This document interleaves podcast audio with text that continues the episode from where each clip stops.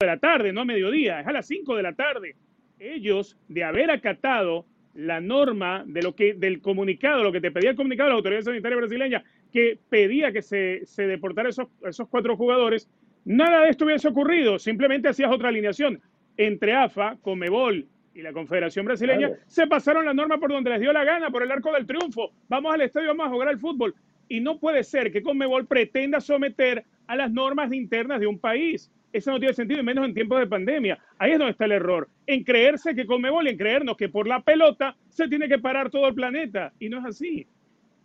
Eh, un par de cosas, eh, compañeros par de cosas. Eh, la primera, eso, eso precisamente fue lo que permitió, lo de saltarse las normas, fue lo que permitió que Brasil organizara la Copa América. Eso para empezar. Eh, no, no, no, y, la segunda, no, se saltaron las normas, llegaron a un acuerdo con el gobierno. Llegaron a un acuerdo con el gobierno, no se saltaron ninguna norma, se firmó que durante ese tiempo, pues como Inglaterra hizo en la Eurocopa para que se pudiera ir a Londres los periodistas, se permitió durante un tiempo. Eso ya pasó. Eh, ¿Qué me estás contando ahora? La segunda, William y Andreas Pereira. Andrés Pereira, eh, dos jugadores que vienen, llegan a Brasil directamente, directamente de Inglaterra, se van a entrenar y juegan con sus respectivos equipos. ¿Por qué no actúa allí la, agencia eh, sanitaria brasileña? Por eso está claro que se aprovecha que todo el mundo estaba viendo, estaba pendiente de ese partido para mandar un mensaje, porque esa, yo te compro el discurso, Manu, te compro el discurso, pero ya hay dos excepciones que te demuestran que esa no es la verdadera intención eh, de la agencia sanitaria y que venían de órdenes de más arriba. Eh, que, porque si no, Andreas Pereira y William hubieran estado 15 días cumpliendo cuarentena. Estamos, estamos muy mal acostumbrados el mundo entero, ni primero, ni segundo, ni tercero. Estamos muy mal acostumbrados y la pandemia lo ha puesto de, manifiesto. Nos pasamos las normas o hacemos con las normas lo que nos da la gana, pero no quien, la, quien dicta las normas, los ciudadanos. Y hoy cuatro argentinos se han o llevan tres días saltándose la norma. Y me da igual que mires a otro lado, que hagas humo, que hagas ruido. Cuatro argentinos tenían que estar sin salir del hotel durante Eso está bien. Pero ¿por qué no se supervisó pues que, no lo, que, lo hicieran? ¿Por qué, ¿Dónde entrenó Argentina los días previos al partido? ¿No habían salido ya del hotel? ¿Por qué no los detuvieron y deportaron en el primer día? En el momento en el que sales del hotel. Si es el momento en el que Cuando sales ponen del hotel, el esa cuarentena. ¿Por qué no los detuvieron claro, ahí? Pero eso, ¿Por qué esperar a este escenario? Yo ahí estoy de acuerdo, estoy de acuerdo, pero el que haya sido tardía la actuación de las autoridades no significa que esté mal actuar momento tenían que actuar. Esto lo sabe, a ver, Argentina no sabía que esto podía suceder, la AFA no lo sabía, no lo sabía la Confederación Brasileña, no lo sabía la Comebol, ellos sabían que esto podía suceder. Que no le hayan hecho en, el, en, la puerta del hotel cuando salieron al entrenamiento, no significa que no supieran qué le iban a hacer, significa que ellos mismos le tendieron el camino para que entonces pero, pero da este pie a una acto sirviera de bandera política pero sí da pie a una lectura interesada como, bandera política. Evidentemente, ese tema ya nos rebasa. que lo es. No es, no es el de este foro, evidentemente. El que sí es de este foro es lo que ha hecho con Mebol un poco, Richard, porque el organismo de Alejandro Domínguez, y, lo veíamos en pantalla en esa serie de tweets, se ha lavado las manos y ha dicho, pues los partidos eliminatorios son en el marco de la ventana FIFA, y pues toma FIFA, no, toma Infantino, y a ver, tú resuelve este asunto, porque pues yo no lo voy a resolver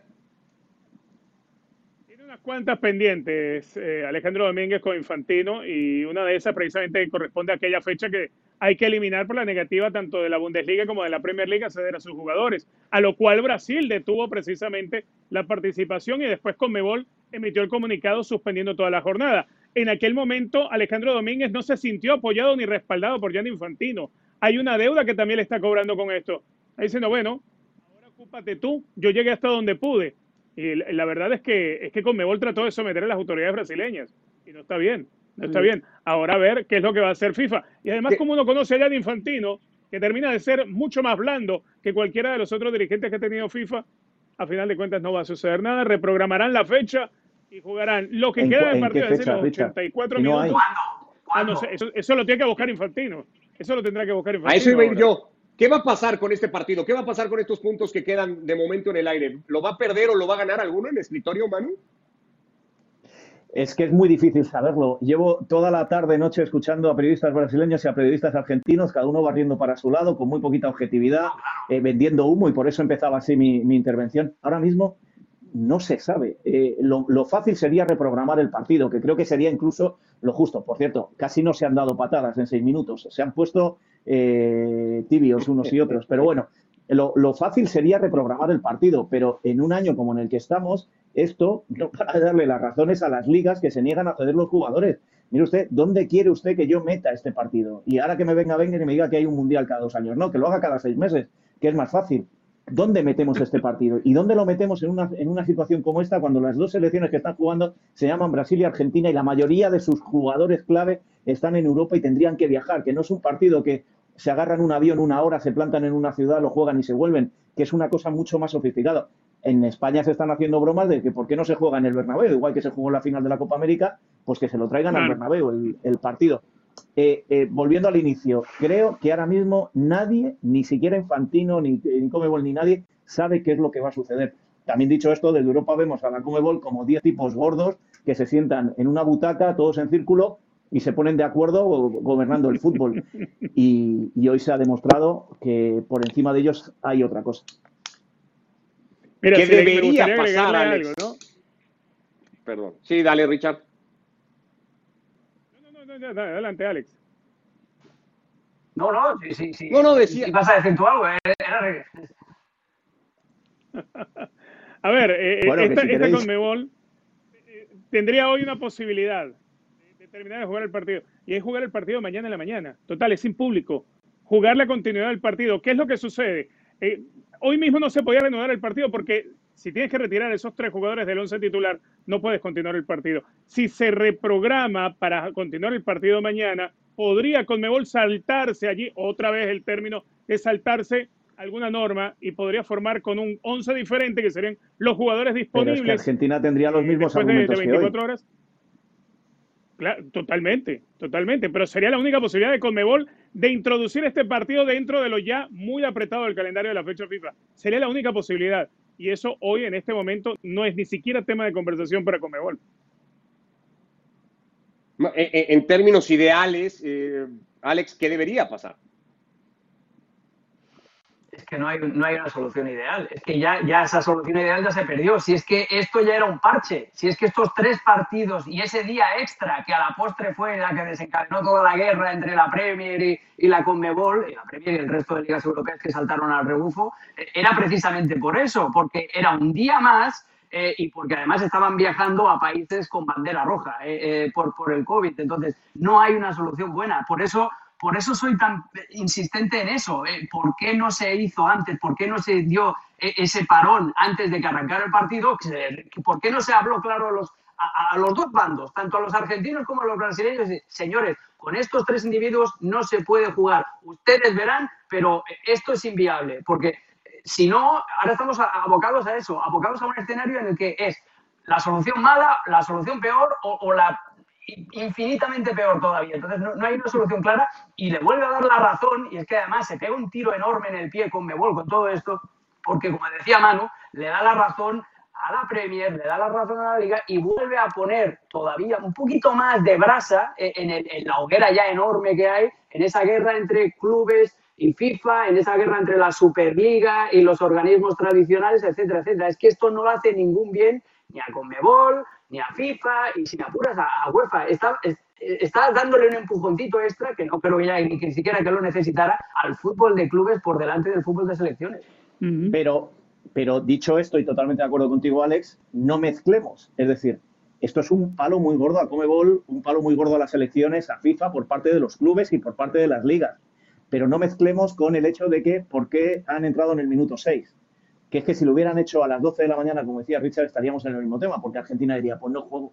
Si me estás quitando a cuatro jugadores, no juego. Bueno, pues decir, los argumentos. pues si no juegas, eh, no te pero, pero no, no, era lo mismo, Manu, era, era un bochorno. no es lo mismo. Eh, a nivel internacional no era lo mismo. No, no, no, no, Si yo estoy hablando, yo estoy hablando del problema, este no, no de la estoy, estoy hablando del problema, no de la escena. La escena ha sido horrible, o sea, desde la bengala de Rojas, y que fue ya en el 88, 89, si no, 89 creo que fue, eh, no se ha visto una cosa peor en, en, en, un estadio. Eh, si, si, la escenificación... ¿Y a quién beneficia esta imagen? La escenificación ha sido un bochorno, ha sido un ridículo y un esperpeto. No, no, no beneficia, a la primera que no beneficia ni a Argentina, ni a Brasil, ni a Comebol. Esos eran los primeros que no, no A ver, hay una cosa. Beneficia, a las autoridades pero no, pero no, pero no hagamos, pero no hagamos del detalle el problema principal. Que estoy de acuerdo que se debería haber parado mucho antes, pero el, el problema principal es otro. ¿Y, ¿Y, por qué Argentina sí pudo contar con esos cuatro jugadores y Brasil no con, con sus ocho de la Premier? Estoy hablando, ¿eh? ¿Por qué? ¿Qué ¿Dónde está la igualdad? ¿Quién permite eso? ¿Por qué Comebol permite que Argentina sí? Porque somos más listos y, más pillos y, vamos de guapos por el mundo y conocemos a la Hay un detallito. Pues, hay un ¿por qué esto sí, Brasil no? Hay un detalle rapidito con esto. Eh, siempre el día antes del partido se hace el congresillo técnico de Comebol donde están delegados de cada una de las federaciones de los países que se van a enfrentar y obviamente el delegado de Comebol. En ese congresillo técnico se tratan todas las condiciones, los pros y los contras que pueda tener el partido y se previene desde el uniforme, del color del uniforme que debe llevar cada uno de los arqueros, por ejemplo, hasta este tipo de detalles. Es inadmisible que el delegado de AFA, si iba a viajar a Brasil y tenía jugadores que venían desde Londres, más allá de que hayan jugado en Venezuela, y venían originalmente desde Londres, no supiera que existían estas restricciones para los que vinieran desde Londres. Empezando por allí, sin necesidad de llegar a tocar el tema de las autoridades sanitarias de Brasil. Es algo que también atañe directamente al delegado de la AFA, el que prepara y planifica todo el viaje de la selección de Argentina desde Londres, Caracas y luego Sao Paulo.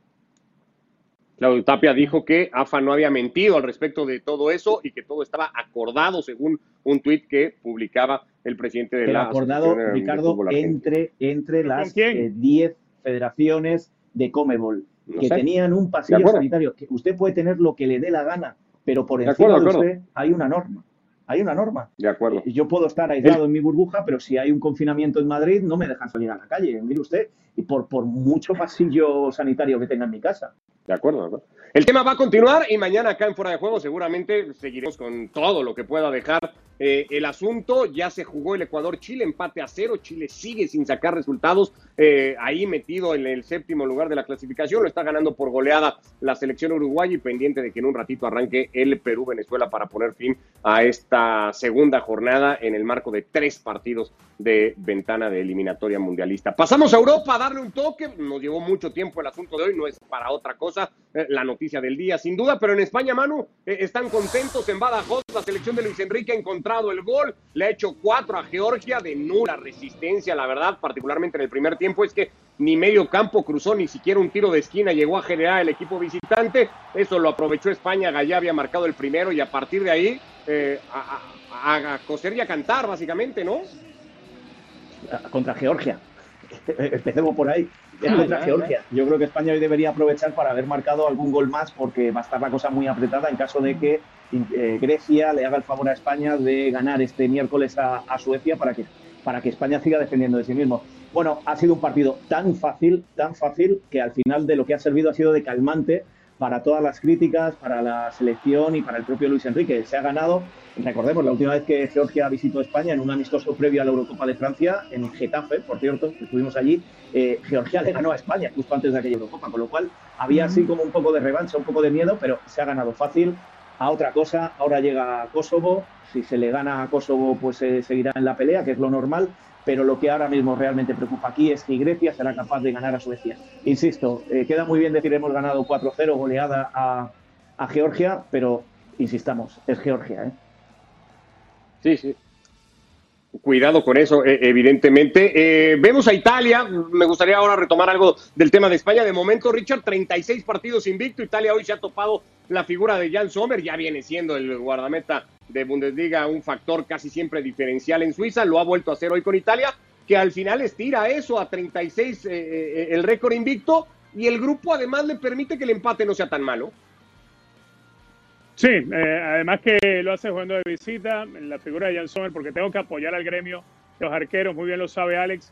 Eh, Jan Sommer hoy que le termina atacando el penal a Jorginho, que es la figura. Una Italia que se supo poner el traje dependiendo de las situaciones del partido, porque de a rato del equipo de Mancini, cuando los suizos propiciaban el juego un poco ríspido y rocoso, pues Italia se ponía el traje para ser rocoso en la zona de volantes.